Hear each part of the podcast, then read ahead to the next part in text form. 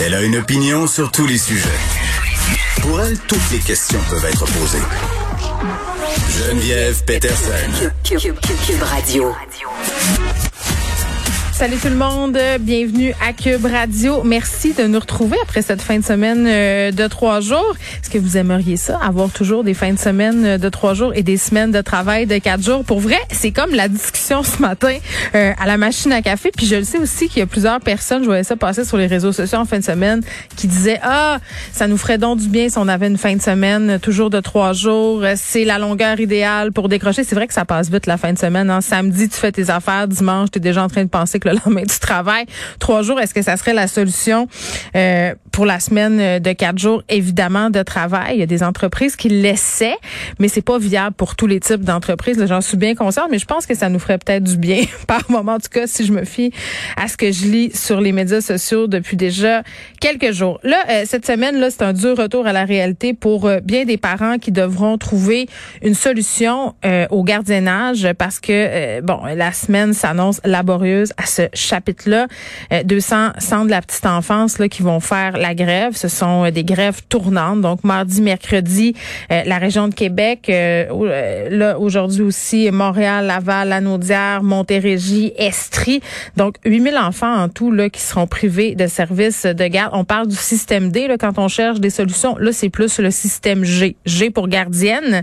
Et j'essaie de me consoler en disant, ben, on veut tous et toutes des meilleures conditions de travail pour nos éducatrices. donc, montrons-nous solidaires un peu, même s'il faut faire des pieds et des mains, même si on en a fait pendant la COVID, des pieds et des mains quand tout ça euh, était fermé, quand il fallait prendre la relève. Je pense qu'on s'est rendu compte aussi à quel point ces gens-là faisaient un travail indispensable, compliqué, qui mérite une rémunération à la hauteur de leurs compétences. Et je me dis, au moins, les grands-parents sont doublement vaccinés. Donc, tant mieux si vous pouvez euh, les mettre à contribution pour le gardiennage cette semaine et mes sympathies. Si vous pouvez pas et si vous devez vous en remettre qu'à vous-même, prendre congé au travail, là, je suis bien consciente euh, que c'est très, très plate. Mais bon, à un moment donné, ces grèves-là sont, selon plus plusieurs euh, inévitables. On n'a toujours pas réussi à s'entendre. On s'est entendu la semaine dernière avec les RSG. Là, c'est autour euh, des CPE. Sinon, euh, annonce faite en avant-midi, là, Christian Dubé qui demandait aux infirmières, euh, à l'ordre des infirmières de suspendre le permis de pratique des travailleurs de la santé non vaccinés.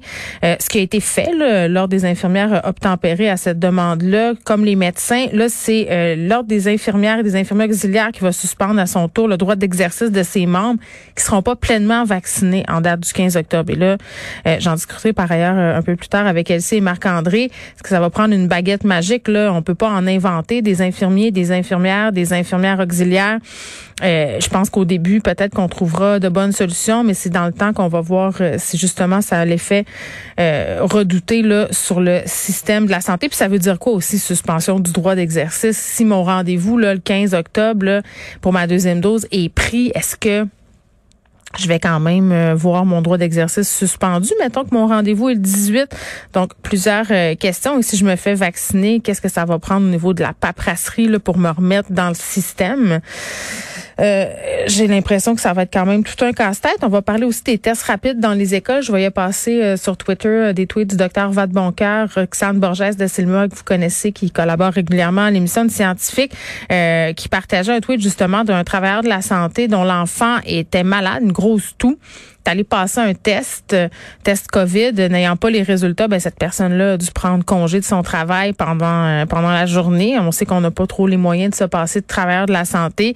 Donc est-ce qu'on aurait pu, et la réponse c'est oui, là, sauver la journée de travail de cette personne-là si on avait eu des tests rapides dans les écoles? Parce que là, semblerait qu'on les a, on les a, les tests rapides, mais qu'on n'a pas le personnel pour les effectuer. Donc, on va essayer de comprendre qu'est-ce qui se passe euh, avec tout ça. On va parler aussi d'un avocat qui troll les trolls, donc euh, qui s'est mis à pourchasser les gens qui écrivent des saloperies, qui font de la diffamation sous couvert de l'anonymat sur Internet. Je trouvais ça particulièrement intéressant alors qu'on est en campagne électorale municipale. On sait que les élus sont particulièrement visés par ce type d'attaque-là. Et parlant de municipalité, se loger à Montréal, est-ce que c'est encore possible? Et est-ce que vous considérez que 2000 dollars par mois c'est abordable. Euh, ben, il y a certains organismes qui subventionnent les constructeurs qui trouvent que oui, et je vais en débattre avec Mathieu et Léa. Qu'est-ce que ça prend pour se loger à? Est-ce que c'est encore possible?